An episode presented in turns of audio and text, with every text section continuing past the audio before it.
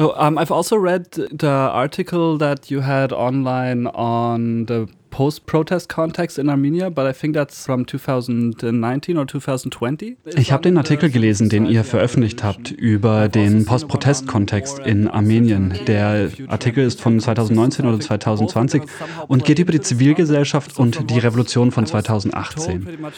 Ich glaube, beide spielen bei diesem Thema eine Rolle. Von dem, was mir in Armenien über diesen Moment der Revolution erzählt wurde, gab es große Hoffnung dass es eine richtige Veränderung geben würde, dass es echte Demokratie geben würde. Da die Revolution maßgeblich gegen Oligarchen und Korruption in der regierenden Partei gerichtet war, die schon sehr lange an der Macht war. Ich habe mich gefragt, wie die revolutionäre Idee oder Energie von 2018 bis heute weitergetragen wurde. Wie viel ist davon übrig geblieben? 2018 has been carried forward until today. How much of that is left actually? It's an important and also very difficult question, but also in a way das ist eine wichtige, aber auch sehr schwierige Frage und auch in einer gewissen Weise eine sehr empfindliche. Nach der Revolution ist Armenien durch mehrere Krisen gegangen. Zuerst kam Covid, was natürlich eine weltweite Gesundheits- und Wirtschaftskrise war. Dann kam der Zweite Karabachkrieg 2020, welcher meines Erachtens einer der wichtigsten Wendepunkte in der Entwicklung und Verwandlung von Armenien war.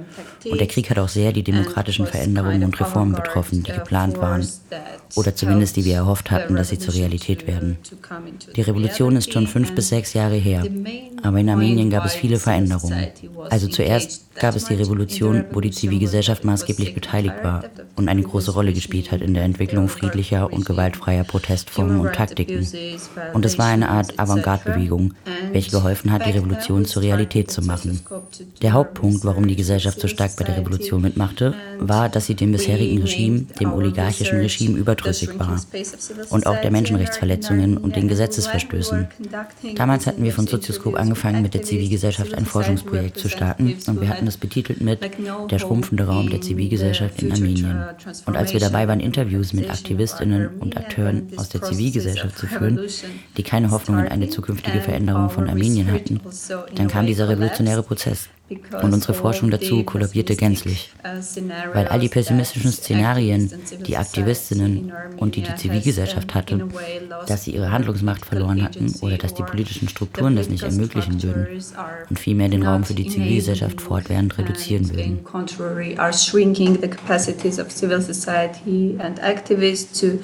To be agents for change, then the, this revolutionary process started with Nicole Pashinyan's uh, political force and civil society was engaged in it. And then the revolution happened, and many people from civil society went to either the government or to the parliament. And many were Dann begann dieser revolutionäre Prozess mit Nicole Pachinians politischer Kampagne an der sich die Zivilgesellschaft beteiligte und dann passierte die Revolution und viele Leute aus der Zivilgesellschaft gingen in die Regierung oder ins Parlament und viele waren sehr progressiv. Unsere Kolleginnen und Freundinnen, die sehr auf Menschenrechte, Gender-Themen und die Rechte von LGBT und so weiter achteten. Es gab natürlich auch Erwartungen, aber wenn wir uns die Erwartungen im Nachhinein anschauen, dann können wir sehen, dass in mancherlei Hinsicht diese Erwartungen sehr übertrieben waren weil diese Menschen hatten keine Erfahrung damit, an der Macht zu sein, ein Teil der Regierungspartei zu sein. Sie hatten keine Erfahrung damit, in einer Bürokratie zu arbeiten. Viele haben sich in diese Richtung entwickelt, aber das war nicht so ein Prozess nur in diese Richtung. Unsere Kolleginnen und Freundinnen sind dorthin gegangen und es gab in der Zivilgesellschaft die Erwartung, dass sie große und mutige progressive Reformen machen können in der nahen Zukunft, ohne dass die Machtdynamik in der Region oder die fehlende Erfahrung berücksichtigt wurde. Und der russische Einfluss und viele andere Faktoren wurden auch außer Acht gelassen. Dann hat die Mehrheit von ihnen ihre Position wieder aufgegeben und dafür gab es verschiedene Gründe. Manche sind gegangen, weil sie ihre progressiven Reformen nicht machen konnten oder weil das System ihnen zu rigide war. Andere, weil sie nicht genug Expertise hatten oder weil sie mit der regierenden Partei nicht zusammenarbeiten konnten und so weiter. Das war dieser Prozess von der Zivilgesellschaft in die Regierung zu gehen und dann wieder zurückzukehren zur Zivilgesellschaft. make their progressive reforms or the system was very rigid or they lacked uh, expertise or they couldn't work with the ruling party, etc. So this was this process of going and coming back to civil society or going to the government or and to the parliament and coming back to the civil society and this process did not reach kind of institu institutionalization we first acknowledged the fact that we lack institutions. We don't have institutions and we can't can't develop democracy or can't uh, shape democracy without these institutions. So people diese Reformbestrebungen aus der Zivilgesellschaft und ihre Einbindung wurde dementsprechend nie institutionalisiert. Wir haben den Fakt anerkannt, dass wir zu wenig Institutionen haben. Uns fehlen staatliche Institutionen und wir können die Demokratie nicht entwickeln oder gestalten ohne diese Institutionen. Die Menschen wurden also sehr pessimistisch gegenüber möglichen Veränderungen. Dann kam Covid und der Krieg und ich denke, dass, um genau zu sein, die Revolution hat schon vor dem Krieg die Zivilgesellschaft stark beeinflusst.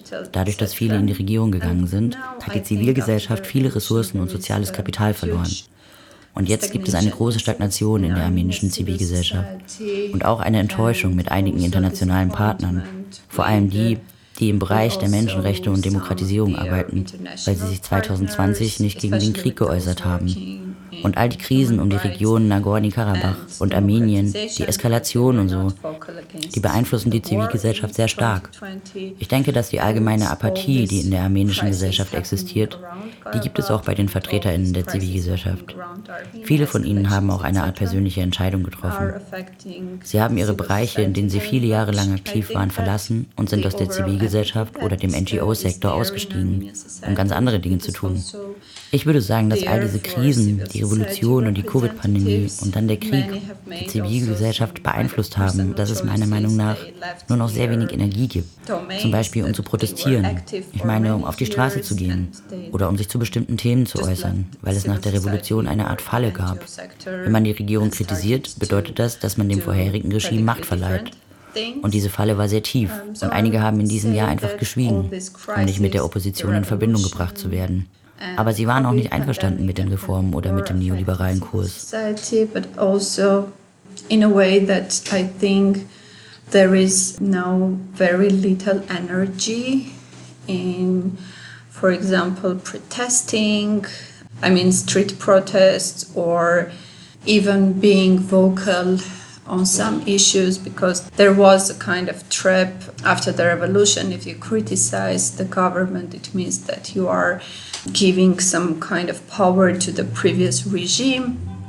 And this trap was very like deep and some just were silent during these years not to be associated with the, with the opposition but they also were not okay with the reforms or with the neoliberal course or with the reforms um, that this government was promising but was not doing.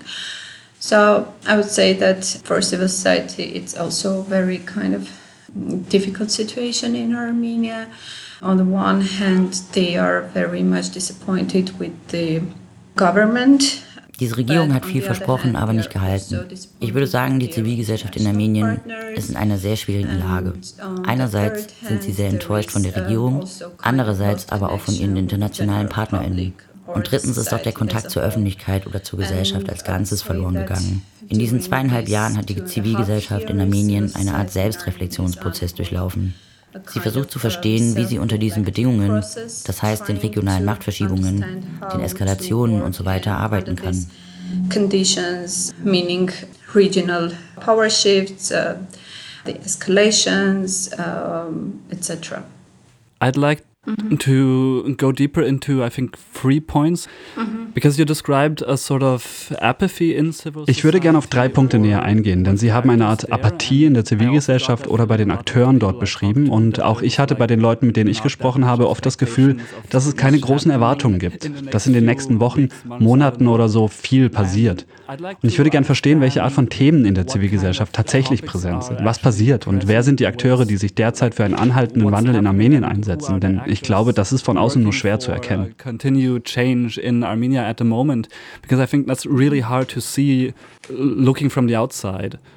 I would say that also it's not only in Armenia, I think, but it's also about the world order when it's collapsing, especially after Russia's attack on Ukraine, Russia's invasion in Ukraine. There is this uh, vague perceptions about future and the, the overall sentiment within a wider general public and within civil society is that Armenia has kind of lost its um, political agency in shaping its social and political present and also its social and political future. And Ich würde sagen, es geht nicht nur um Armenien, sondern auch um die Weltordnung, die zusammenbricht, insbesondere nach dem Angriff Russlands auf die Ukraine, der russischen Invasion. In der Ukraine gibt es diese vagen Vorstellungen über die Zukunft. In Armenien ist innerhalb der breiteren Öffentlichkeit und der Zivilgesellschaft die allgemeine Auffassung verbreitet, dass Armenien die politische Handlungsfähigkeit verloren hat in Bezug auf die eigene soziale und politische Gegenwart und Zukunft. Das folgte auf den Krieg und all die Transformationen und auch Russlands Verhalten. Das gab den Menschen den Eindruck, dass Armenien sehr geschwächt ist als politischer Akteur und dass es die Prozesse um Armenien und den Nagorno-Karabach, aber auch im Land, nur sehr wenig oder gar nicht beeinflussen kann.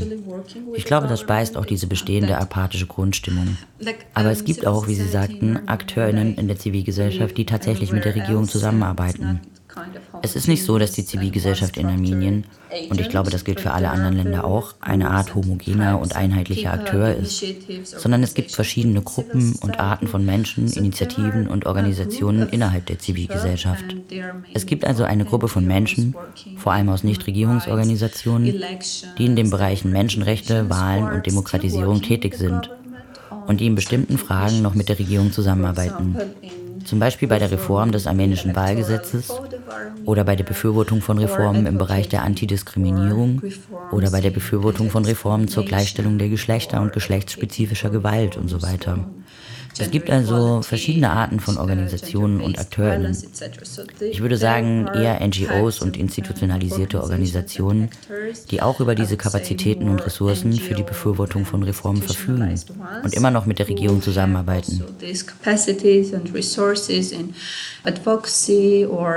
Reform writing who are still working with the government.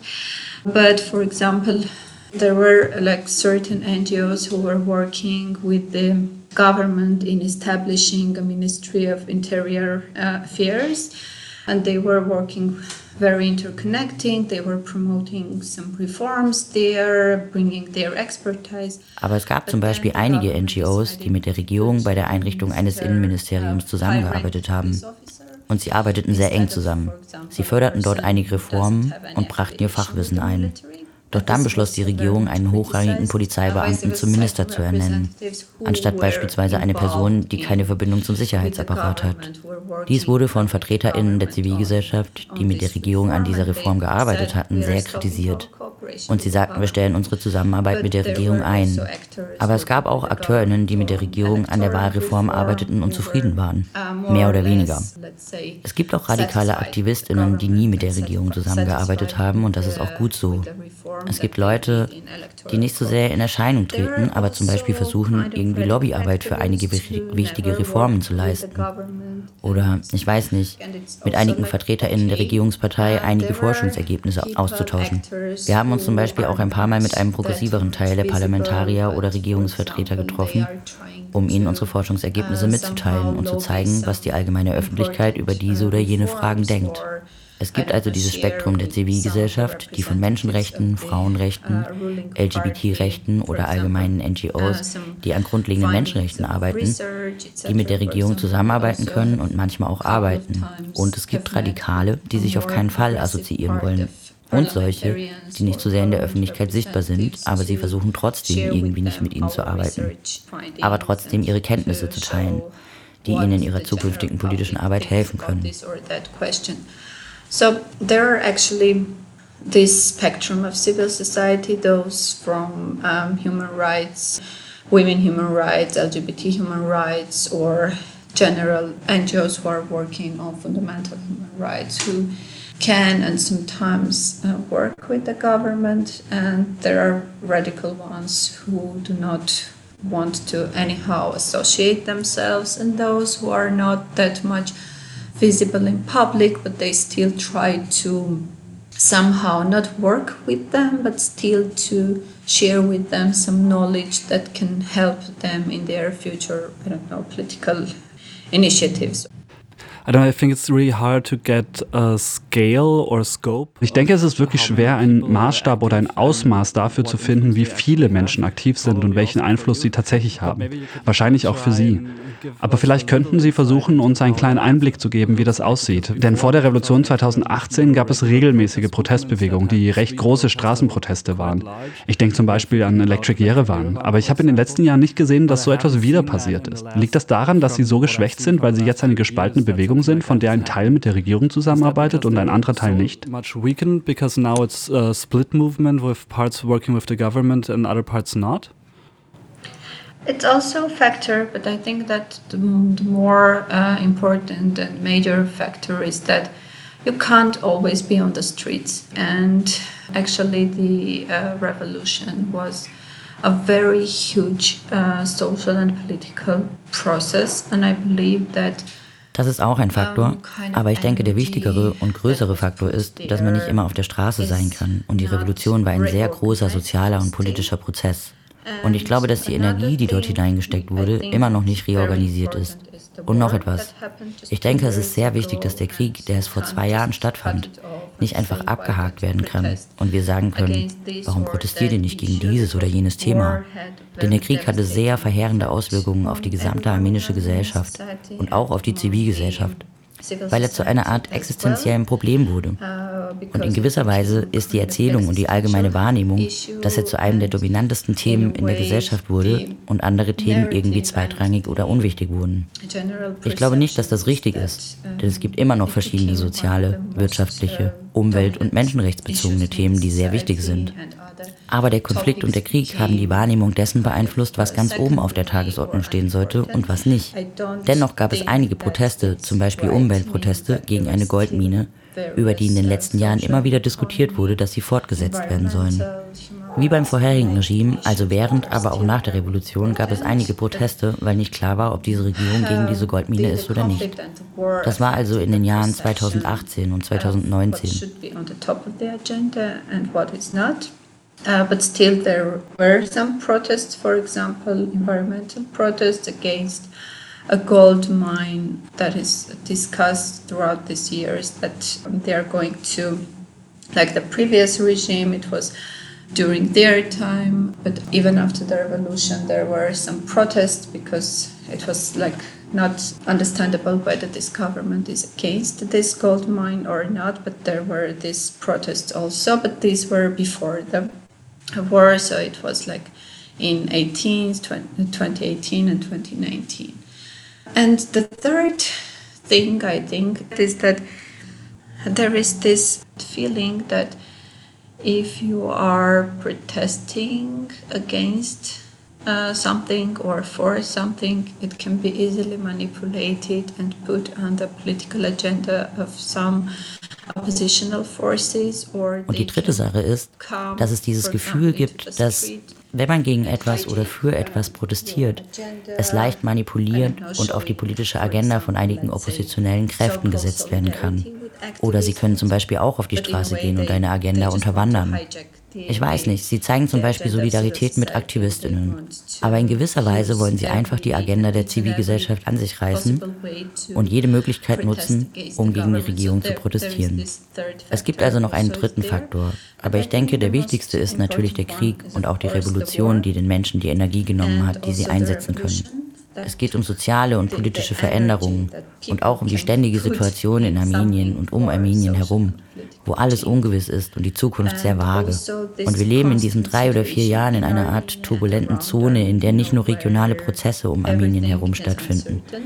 Die Menschen sind in gewisser Weise auch sehr müde von diesen politischen Prozessen. Und sie haben einfach nicht die Ressourcen und die Energie und die Bereitschaft, sich in politischen Prozessen zu engagieren, weil es auch dieses Misstrauen gibt dass wir als Gesellschaft oder wir als Zivilgesellschaft oder wir als Land zu positiven Veränderungen nach dem Krieg beitragen können. The internal political life of Armenia is very intense and people are in some way also very tired of these political processes and they just don't have the resources and energy and willingness to to engage in political processes because there is also this distrust that we as a society or we as a civil society or we as a country can contribute to positive changes after the war. That's a really interesting perspective mm -hmm. to, as a society, have like this feeling that Das ist eine wirklich interessante Perspektive, wenn man als Gesellschaft das Gefühl hat, dass man nicht mehr in der Lage ist, etwas beizutragen. Sie sprachen davon, dass Themen oder Proteste von anderen Akteuren mitbestimmt werden können. Und ich weiß, dass die Medienlandschaft ziemlich stark in der Hand der ehemaligen Regierung ist. Ich glaube, die fünf größten Fernsehsender sind im Besitz von Oligarchen, die Teil der vorherigen Regierungen waren. Und diese rechte Opposition, die offensichtlich jetzt als Opposition existiert, nachdem sie aus der Regierung verdrängt wurde, Oligarchen, die Teil der Regierung waren, sind jetzt in gewissem Sinne auch Teil der Zivilgesellschaft. Können Sie ein Beispiel dafür geben, wie diese Dynamik funktioniert, dass Sie Themen aufgreifen und sie für Ihre Agenda nutzen und vielleicht einen Einblick geben, wie stark diese ehemalige Regierung im Moment gegen diese Veränderungen kämpft? Their agenda and maybe give an insight into how strong like this former government is at the moment in fighting against these changes?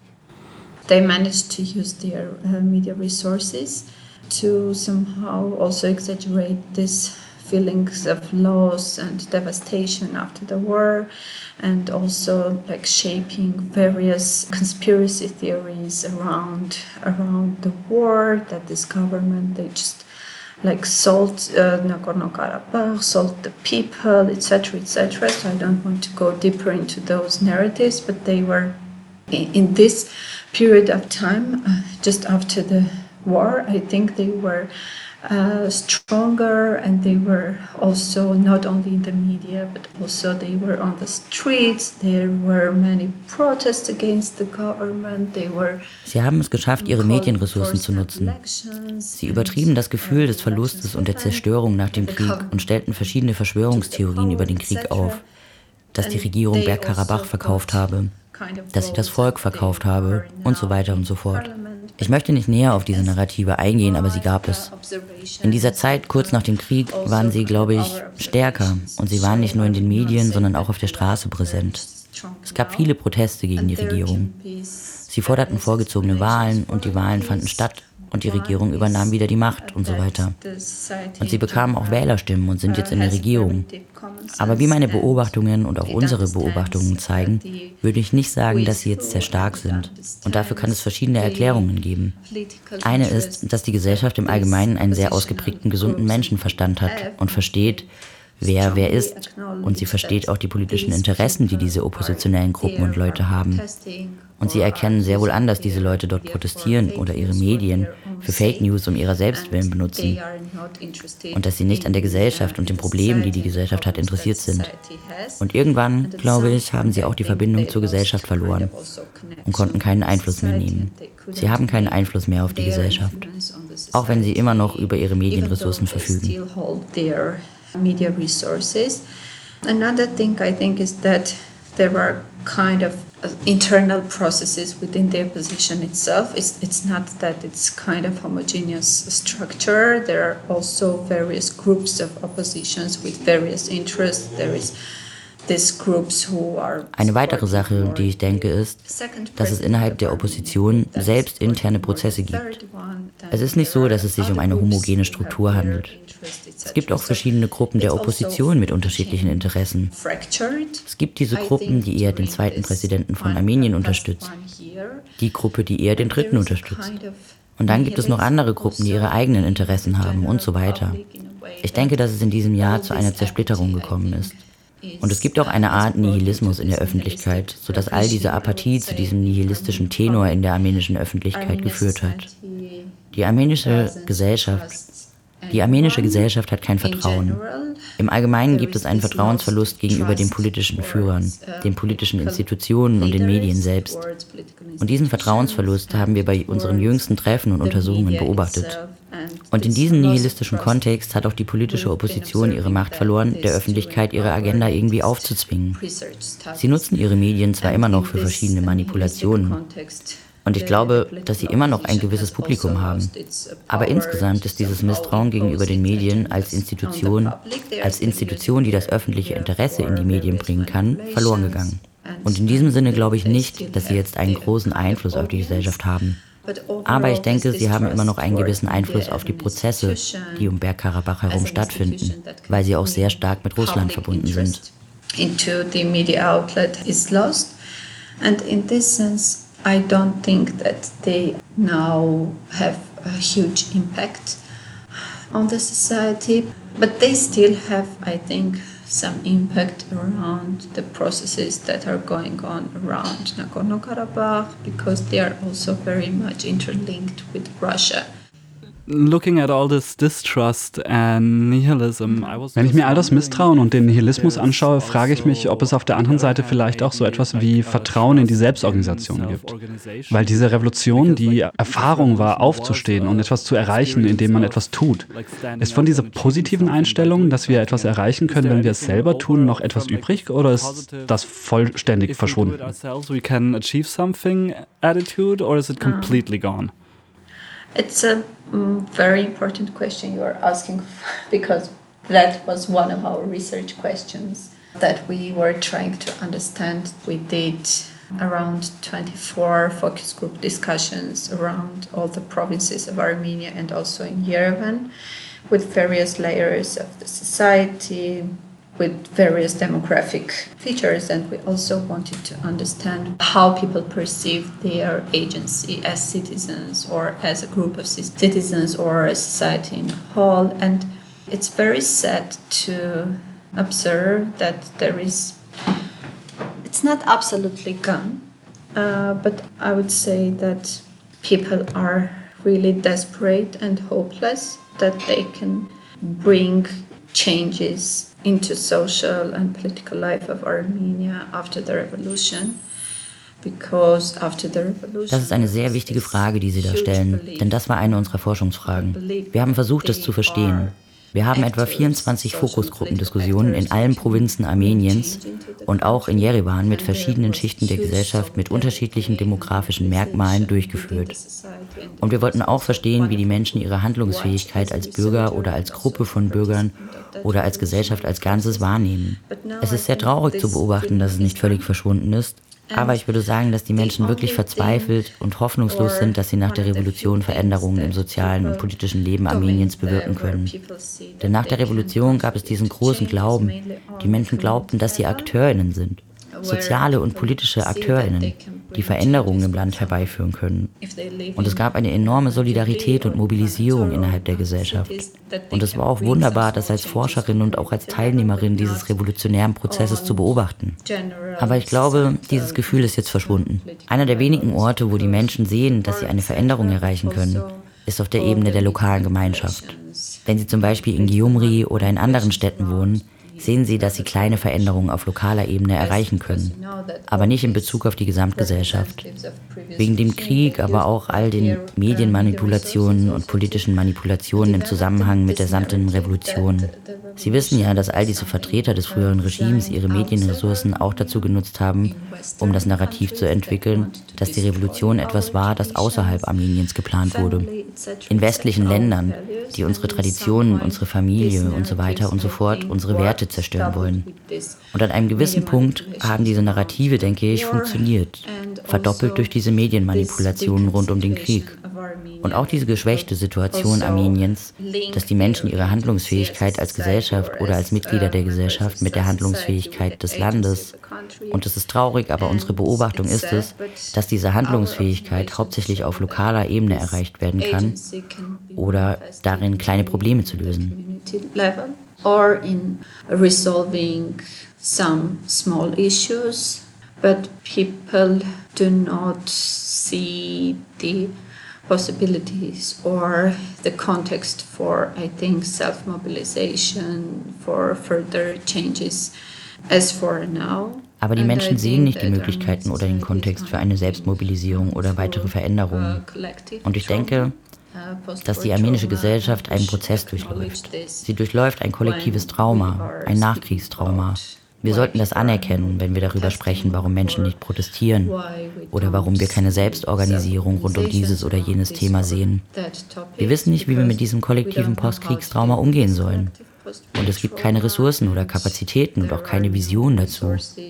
Ich denke, es ist wichtig, dieses kollektive Trauma zu berücksichtigen, das noch da ist und auch noch mindestens die nächsten Jahre da sein wird. consider this collective uh, trauma that is still there and I think it will still be there for a couple of years at least. So maybe in a sense as a process that's also concerning individuals who need to process uh, stuff. In gewisser Weise ist es also vielleicht ein Prozess, der auch Einzelpersonen betrifft, die etwas verarbeiten müssen. Es braucht einfach Zeit. Denn auf der einen Seite glaube ich schon, dass die Veränderung von Dingen in der lokalen Gemeinschaft wie ein Sprungbrett ist, um zu sehen, dass mehr möglich ist. Aber das kann auch eine Frage der Zeit sein. Das bringt uns zu diesem Kriegsaspekt, der mich ein wenig beunruhigt. Ich will ehrlich sein, denn wenn man die Situation von einem geopolitischen Standpunkt aus betrachtet, scheint es, als hätte die Zivilgesellschaft in Armenien, sie hat nicht wirklich etwas zu sagen, denn es hängt alles davon ab, was Aliyev in Aserbaidschan tut oder was Russland tut oder nicht tut oder was andere internationale Akteure zu tun bereit sind. Und das scheint nicht viel zu sein.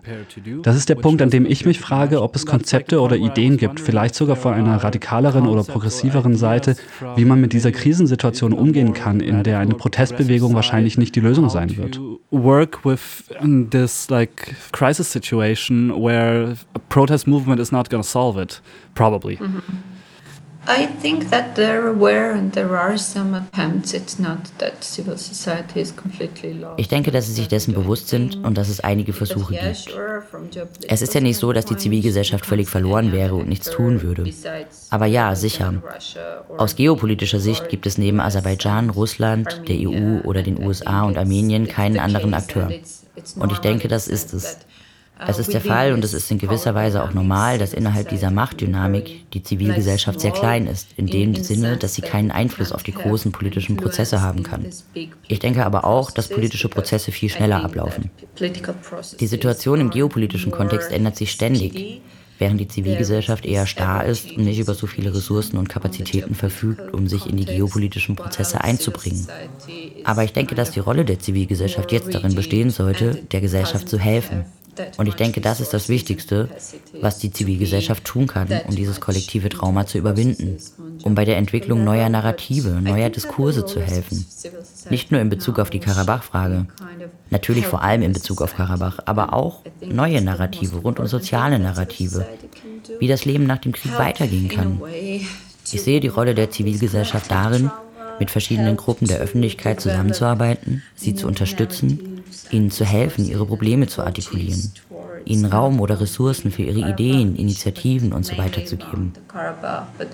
New narratives around social narratives, how to continue life after the war, I see civil society's role in working with various groups of general public in assisting them, in helping them to articulate their problems, giving them space or resources for their ideas, initiatives, etc. I see civil society's role nowadays more internal rather than international because I think that Ich sehe die Rolle der Zivilgesellschaft heutzutage eher intern statt international, weil ich denke, dass alles, was auf internationaler Ebene passiert, es ist eine andere, ich weiß nicht, es gibt Prozesse, denen wir aus verschiedenen Gründen nicht näher kommen können.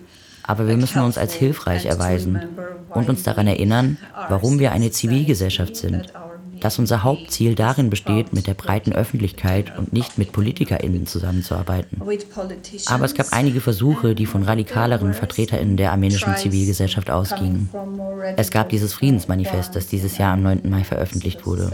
Es gab eine Gruppe von Mitverfassern aus der Zivilgesellschaft, aber auch viele Menschen, die es unterzeichnet haben. In diesem Manifest ging es um die Forderung nach Frieden. Und das Manifest sagte der Regierung, dass wir Frieden brauchen und dass wir nicht an ihren geopolitischen Interessen interessiert sind. Dass sie diesen Friedensvertrag mit Aserbaidschan unterzeichnen sollen, weil wir den Krieg satt haben. Also, ich möchte nur sagen, dass diese Art von Versuchen, sich zu wichtigen Themen zu äußern, die gibt es. Und ich glaube, dass die Rolle des progressiveren Teils der Zivilgesellschaft jetzt ist, mehr über Frieden zu sprechen. Das Friedensnarrativ mehr zu gestalten und nicht in die nationalistischen Fallen zu geraten, die da sind. Ich verstehe und sehe auch, dass es gerade mit der Blockade des Lachin-Korridors auch schwer ist. Aber ich sehe unsere Rolle mehr darin, diese alten, hegemonischen und nationalistischen Narrative zu kritisieren und über friedliche Koexistenz rund um diesen Konflikt zu sprechen und der Gesellschaft zu helfen, mehr neue und veränderte Narrative zu formulieren. I understand and I acknowledge that it is very difficult, uh, especially now with the blockade of uh, Lachin corridor, etc. But still, I see our role more as criticizing these old hegemonic narratives, nationalistic narratives around peaceful coexistence, around the conflict, and to help the society to articulate more new or revised narratives, I would say. Wenn wir in diese Richtung gehen, also auch nationalistische Ideen kritisieren, gibt es eine Zusammenarbeit mit der Zivilgesellschaft in Aserbaidschan? Vielleicht sogar, ich bin mir ziemlich sicher, dass es in Aserbaidschan nicht viel Zivilgesellschaft gibt. Schließlich ist es eine Diktatur. Aber um eine internationale Perspektive zu bekommen und vielleicht auch eine Perspektive, wie Frieden tatsächlich erreicht werden kann, indem man seltsame Linien auf der Landkarte ignoriert? By ignoring weird lines on the map? Um, I think there were many like peace building initiatives and NGOs before the war, both in Armenia and in Azerbaijan, or not in Azerbaijan, but Azerbaijani activists. Ich glaube, es gab vor dem Krieg viele friedensfördernde Initiativen und NGOs, sowohl in Armenien als auch in Aserbaidschan. Nicht in Aserbaidschan, aber im Ausland lebende aserbaidschanische Aktivistinnen. Und es gab viele Initiativen, Dialogprogramme, Programme zur Konfliktlösung und so weiter. Es ist eine andere Frage, warum und wie sie gescheitert sind und welche Rolle sie gespielt haben. Ich möchte nicht näher darauf eingehen, aber ich weiß, dass viele aus der armenischen Zivilgesellschaft nach dem Krieg beschlossen haben, nicht mehr mit ihren aserbaidschanischen Kollegen zusammenzuarbeiten weil sie meinten, dass die Leute, für die sie in Aserbaidschan arbeiteten, zu Kriegstreibern wurden. Während des Zweiten Karabachkrieges wurden sie zu UnterstützerInnen des Aliyev-Regimes. Aber ich weiß, dass Einige arbeiten immer noch mit ihren Kolleginnen zusammen oder haben begonnen, über ihre früheren Aktivitäten nachzudenken. Es gibt zum Beispiel eine NGO namens Imagine, deren Mitbegründer sowohl Armenier als auch Aserbaidschaner sind. Und sie arbeiten immer noch in verschiedenen Bereichen zusammen. Sie haben eine Zeitschrift und es gibt armenische und aserbaidschanische ForscherInnen, AktivistInnen, die gemeinsam Artikel schreiben oder Medienprodukte produzieren. Aber es ist sehr klein und es gibt auch einige neue Initiativen, vor allem in sozialen Netzwerken wie Twitter oder Facebook, die nach dem Zweiten Krieg von jungen Armeniern und Aserbaidschanern begründet wurden, die vor dem Krieg nicht in diese Art von Aktivitäten involviert waren. Aber sie sind hauptsächlich in der aserbaidschanischen Diaspora und auch in der armenischen Diaspora.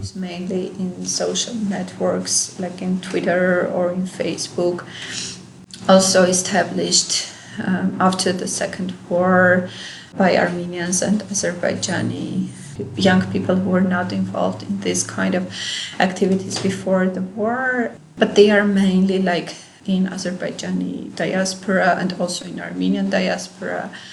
So there are also these newly emerged social media peace initiatives. Es gibt also auch diese neu entstandenen Friedensinitiativen in den sozialen Medien, wenn wir sie so nennen können, oder Dialoginitiativen. Sie haben einige Seiten, sie veranstalten einige Live-Sitzungen, Diskussionen und so weiter. Aber ich weiß nicht, wie groß ihr Einfluss auf die armenische und die aserbaidschanische Gesellschaft ist was die Entwicklung von Friedensnarrativen oder Friedensdiskursen angeht, oder ob sie zumindest einen gewissen Einfluss auf diese Prozesse haben. Ich glaube, dass ihr Einfluss sehr, sehr gering ist, weil sie sich hauptsächlich in den sozialen Medien bewegen und immer noch Menschen ansprechen, die eher jung und fortschrittlich sind. Aber jung zu sein bedeutet noch lange nicht, fortschrittlich zu sein und ihr Publikum ist immer noch sehr klein. Aber zumindest gibt es Leute, die versuchen, etwas zu tun. But their audience is very small. But at least there are people trying to do something. Aber ich glaube, dass diese konservativen NGO-Leute in der armenischen Zivilgesellschaft nicht mehr mit ihren aserbaidschanischen Kollegen zusammenarbeiten wie vor dem Krieg. Und dafür haben sie verschiedene Erklärungen. Darüber kann ich mit ihnen streiten. Ich kann nicht ihrer Meinung sein, aber es ist ihre Entscheidung. Aber im Großen und Ganzen weiß ich nicht, wie groß der Einfluss dieser Art von Initiativen und der allgemeinen geopolitischen Prozesse ist.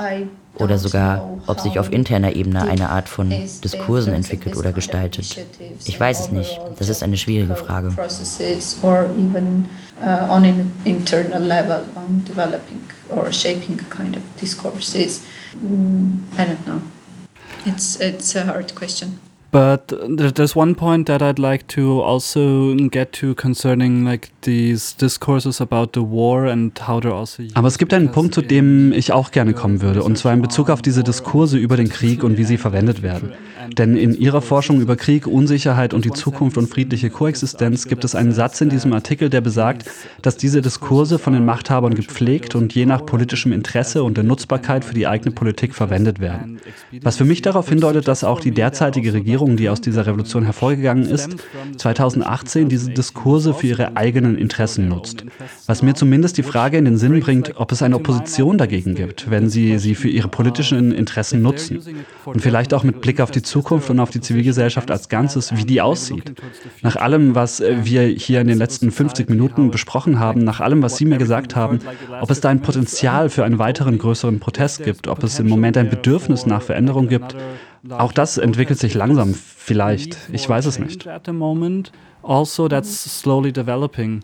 Maybe. I don't know.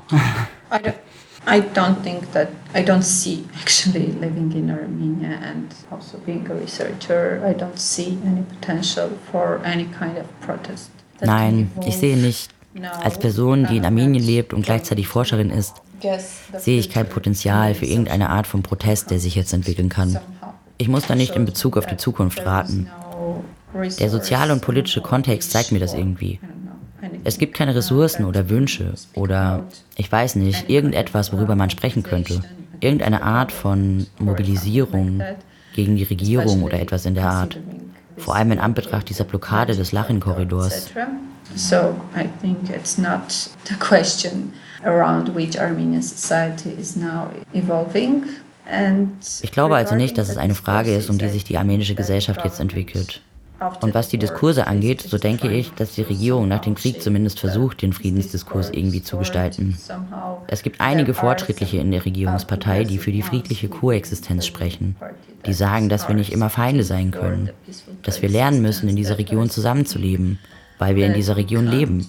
Und wir können unsere Nachbarn nicht einfach auslöschen. Und wir müssen Wege finden, mit unseren Nachbarn umzugehen. In diesem Sinne mag ich vielleicht etwas kontrovers klingen. Und für meine Kollegen aus der Zivilgesellschaft mag das so sein. Aber an einem bestimmten Punkt kann der Diskurs um die Nagorno-Karabach-Frage, der von den VertreterInnen der Regierungspartei ausgeht, manchmal fortschrittlicher sein als der, der von der Zivilgesellschaft kommt. Das liegt nicht daran, dass Nicole Pashinyan vor dem Krieg eine Art Friedensliebhaber war, denn in seinem Fall geht es darum, dass er keine andere Wahl hat und dieses Friedensnarrativ fördern muss. Aber ich denke auch, dass er vielleicht seine Visionen revidiert hat, weil er auch vor dem Krieg über die Bedeutung des Friedens gesprochen hat. It's not because Nicole Pashinyan was a kind of peace lover before the war.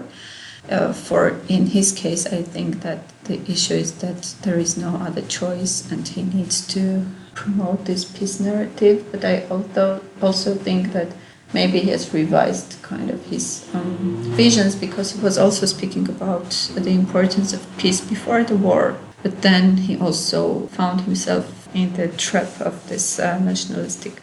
Aber dann geriet auch er in die Falle dieser nationalistischen Rhetorik rund um den Karabach-Konflikt. Ich glaube, dass es jetzt zumindest einige, ähm, die Regierungspartei spricht von der Bedeutung des Friedens und der Normalisierung der Beziehungen zur Türkei und zu Aserbaidschan. Ich glaube, dass dies auch mit der Gesamtsituation zusammenhängt, die geopolitische und regionale Situation. Aber dennoch können einige VertreterInnen der Regierungspartei manchmal fortschrittlicher sein als Menschen in der Zivilgesellschaft. Representatives of the ruling party can be sometimes more um, progressive than uh, people in civil society. I just thought that was really interesting with the different generations and attitudes that I experienced Ich fand es einfach sehr interessant, die verschiedenen Generationen und Haltungen zu sehen, die ich dort bei den jungen Leuten erlebt habe. Menschen mittleren Alters und älteren Menschen. Ich hatte das Gefühl, dass die Erwartungen und die politischen Haltungen, zum Beispiel in Bezug auf die Rechte der Frauen, die Kriegssituation, aber auch die Medienlandschaft sehr unterschiedlich waren. Alles war extrem unterschiedlich und ich hatte das Gefühl, dass es die ganze Zeit eine große Spannung zwischen diesen verschiedenen Positionen gab. Und ich hatte das Gefühl, dass das irgendwann explodieren muss. Aber es ist wirklich interessant, etwas über diese Apathie zu hören apathy like which dampens all that, which mhm. makes it not the most important thing at the moment. Entschuldigung, wenn ich dich enttäusche. Nein, nein, nein. Es ist keine Enttäuschung. Es ist einfach so, wie es ist. Es ist der Hintergrundkontext und ich denke, es ist sehr wichtig, das anzuerkennen, wenn man konkrete Themen anspricht.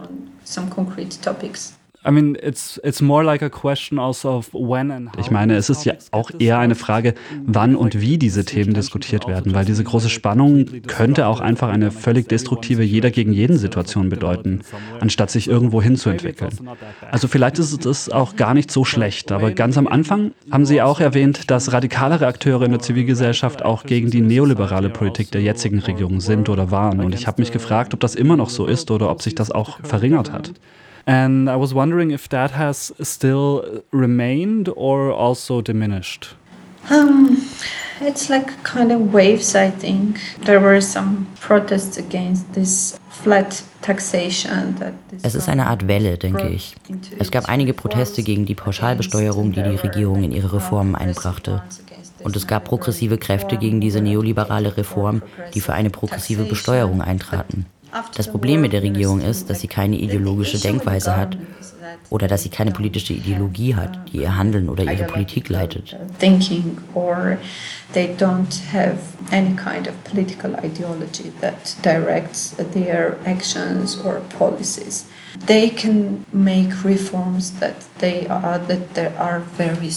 Sie können Reformen machen, die sehr sozial sind, aber an einem anderen Tag können sie eine Politik machen, die sehr neoliberal ist, sehr wirtschaftsorientiert, sehr die Interessen der Allgemeinheit untergräbt. Und das hat natürlich damit zu tun, dass sie keine ideologische Position haben, aber auch mit der gegenwärtigen politischen Situation weltweit. Was bedeutet, dass es mehr Populisten gibt und die Politik des rechten Flügels immer noch sehr dominant ist. Für mich ist das Hauptproblem, dass sie nicht diese eine Position haben. Ein Vorschlag kann sehr sozial sein und der nächste dann sehr neoliberal. Right-wing policies still are very dominant. For me, that the main issue is that they don't have this ideological stance and one uh, policy can be very social and another one can be very neoliberal, taking that considers all the only the interest of the business. But during these last years, they also had some very neoliberal reforms which got attention or protest only in the media. Aber während den letzten Jahren gab es auch diese sehr neoliberalen Reformen, die etwas Aufmerksamkeit bekommen haben. Aber nur sehr wenig Menschen haben dagegen argumentiert. Das hat nicht zu irgendwelchen Protesten auf der Straße geführt. Die neoliberale Ausrichtung ist da. Und ich glaube, die ganzen globalen Akteurinnen, Banken, internationalen Organisationen üben Druck auf die Regierung aus. Wir wissen, wie diese Strukturen arbeiten. Es geht nicht um den lokalen politischen Willen oder Möglichkeiten oder politische Vorstellungen, sondern es geht um die allgemeine neoliberale Ausrichtung all dieser internationalen Organisationen, die Ländern wie Armenien Geld geben. In diesem Sinne denke ich schon, dass wir sehr schlechte, sehr negative neoliberale Veränderungen erleben und manchmal gibt es einzelne gute Reformen, die mehr sozial sind. Das ist alles wegen diesen Ungereimtheiten in den ideologischen und politischen Positionen. And sometimes there are some good reforms that have more that are more social and this is all because of this inconsistencies in political and ideological stances. Kind of es ist irgendwie interessant, dass das nicht auch ein größeres Thema für die Zivilgesellschaft als Ganzes ist. Aber ich denke, wie bei der Kriegssituation ist das auch völlig also verständlich. Understandable. Mhm. My main point is that um, we should really take into account, and, and I'm telling this not only to you but also to myself, that uh, sometimes we don't mein Hauptpunkt ist, dass wir wirklich berücksichtigen sollten, und das sage ich nicht nur Ihnen, sondern auch mir selbst, dass wir manchmal nicht ernsthaft berücksichtigen, wie Krieg Gesellschaften polarisieren kann, wie Krieg die Solidaritätsnetzwerke innerhalb von Gesellschaften polarisieren kann. Und als Forscherin, aber auch als Vertreterin der Zivilgesellschaft bin ich sehr an diesen Themen interessiert und daran, Wege zur Überwindung dieses Traumas und zur Überwindung dieser Apathie zu finden. Aber ich denke, es wird Zeit brauchen. Und es braucht Zeit, weil auch all diese Spannungen rund um Karabach, rund um Armenien nicht abklingen. Und es gibt immer dieses ständige Gefühl, verletzlich zu sein. Und wenn man sich als Gesellschaft oder als Staat verwundbar fühlt, ich glaube, das hat verheerende Auswirkungen auf die soziale oder politische Mobilisierung zu diesem oder jenem Thema, selbst wenn diese Themen für Sie sehr wichtig sind.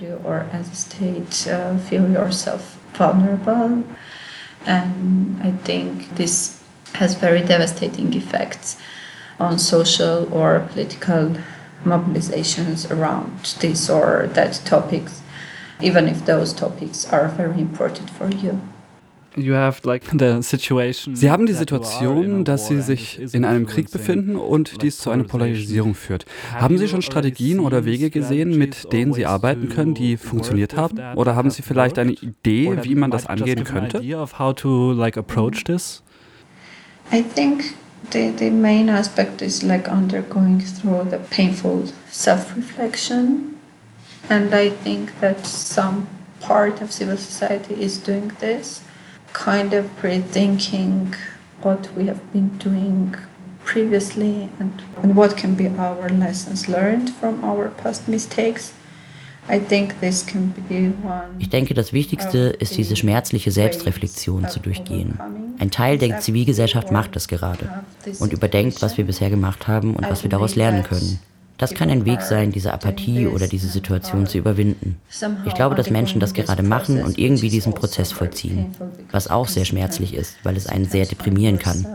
Ich denke aber auch, dass die geopolitische Lage sich beruhigen muss rund um Armenien und Bergkarabach und ich habe gehofft, dass auch das Friedensabkommen dazu beitragen kann, aber wir sind leider noch sehr weit davon weg, dieses Friedensabkommen zu unterschreiben, unglücklicherweise. Uh, Nagorno-Karabakh, and I was hoping that the peace treaty could help this um, situation, but the current situation is showing that we are like very far from signing this treaty, unfortunately.